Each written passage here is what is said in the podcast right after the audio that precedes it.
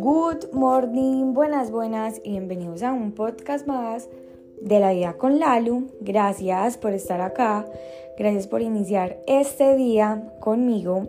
Bueno, yo creo que yo no les he hablado mucho sobre los talleres de mapa de sueños eh, que tuve, uno presencial y uno virtual. Los dos me encantaron. En los dos entregué toda mi energía, toda mi disposición, estuve realmente presente. Em, eran muy diferentes los dos talleres, pues porque no es lo mismo lo presencial que la, la virtualidad. Eh, sin embargo, eso no era un impedimento para que yo estuviera como entregándole herramientas a las personas asistentes para que construyéramos y aterrizáramos juntos esas metas que tenemos para el 2024.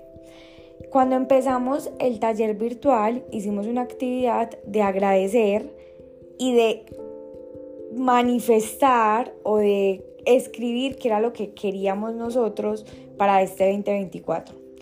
Resulta que cuando cerramos el taller, una chica dijo que tenía muchas expectativas sobre el 2024 porque el 2023 no había sido un año en el que ella destacara muchas cosas, que obviamente había aprendido mucho porque fue un año muy retador, sin embargo tenía muchas expectativas de este 2024 y yo le di mi punto de vista.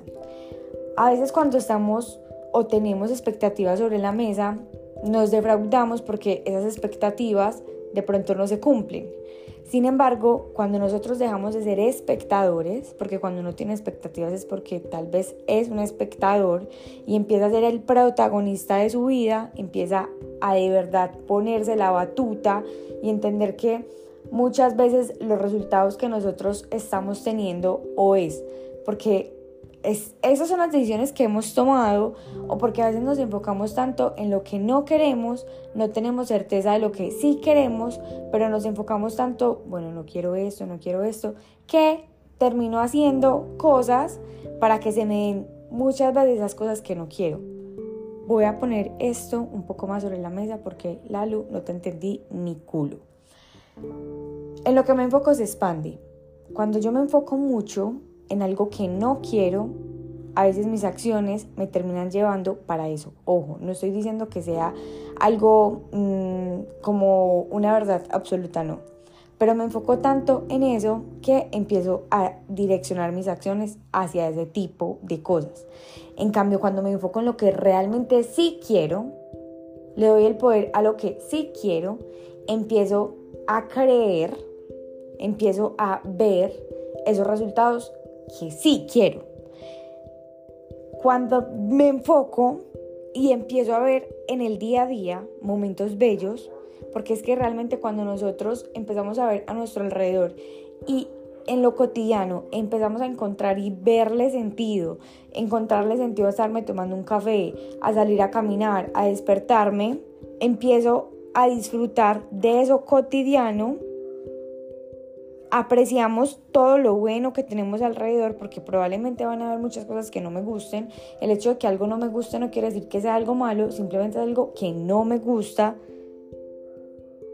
Empiezo a desarrollar cierta alegría. Empiezo a desarrollar cierta felicidad. Empiezo a entrar a un estado de optimismo. Porque es que no es que tenga como ese positivismo tóxico, no. No es que sí, siempre las cosas me van a salir bien, sí, si yo eh, hago esto, me va a salir así tal cual como yo lo quiero. No, probablemente no te va a salir tal como tú quieres, pero ese tal como tú quieres puede que en este momento eh, no sea lo mejor. Puede ser, ¿cierto? Entonces, cuando yo empiezo a ver la vida con optimismo, empiezo a ver con otros ojos lo que me está pasando en el día a día, empiezo a disfrutar y aterrizar lo que realmente sí quiero, no me enfoco tanto en lo que no quiero, sino en lo que sí quiero, porque a veces no conseguimos las cosas que queremos porque no sabemos qué queremos. Y puede que lo que hoy estés haciendo y lo que hoy estés obteniendo sea lo que sí quieres, pero como no tienes certeza, no te vas a dar cuenta, dejas de tener como tanto control sobre el futuro, porque no se trata de controlar el futuro, se trata de tener optimismo, se trata de que el futuro venga como venga, tú lo vas a saber afrontar.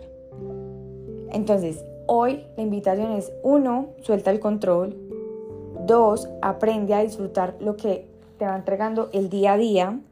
Porque cuando empiezas a apreciar lo que veas en el día a día, probablemente cuando llegues a otro lugar lo vas a apreciar. Porque si no nos si no aprendemos nosotros a valorar lo que tenemos en mi metro cuadrado, no es decir que nos vayamos como a, a resignar o seamos mediocres, no, no se trata de eso, pero si no aprendemos a hacerlo con nuestro metro cuadrado, con nuestra cotidianidad, pues nadie te asegura que te vayas para otro lado del mundo donde hoy lo estés deseando, donde hoy lo estás deseando y lo vayas a hacer.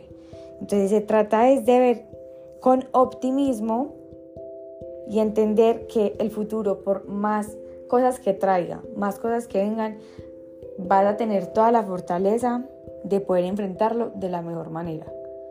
Porque vas a tener más herramientas, vas a tener eh, no el control, sino aprendiste a gestionar. Pero bueno, esta es una idea medio enredada, pero ponte la batuta y deja de ser espectadora de este 2024 o espectador y empieza a ser el protagonista. Los amo, las amo. Gracias por estar acá y nos escuchamos en el próximo podcast de La Vida con Lalo.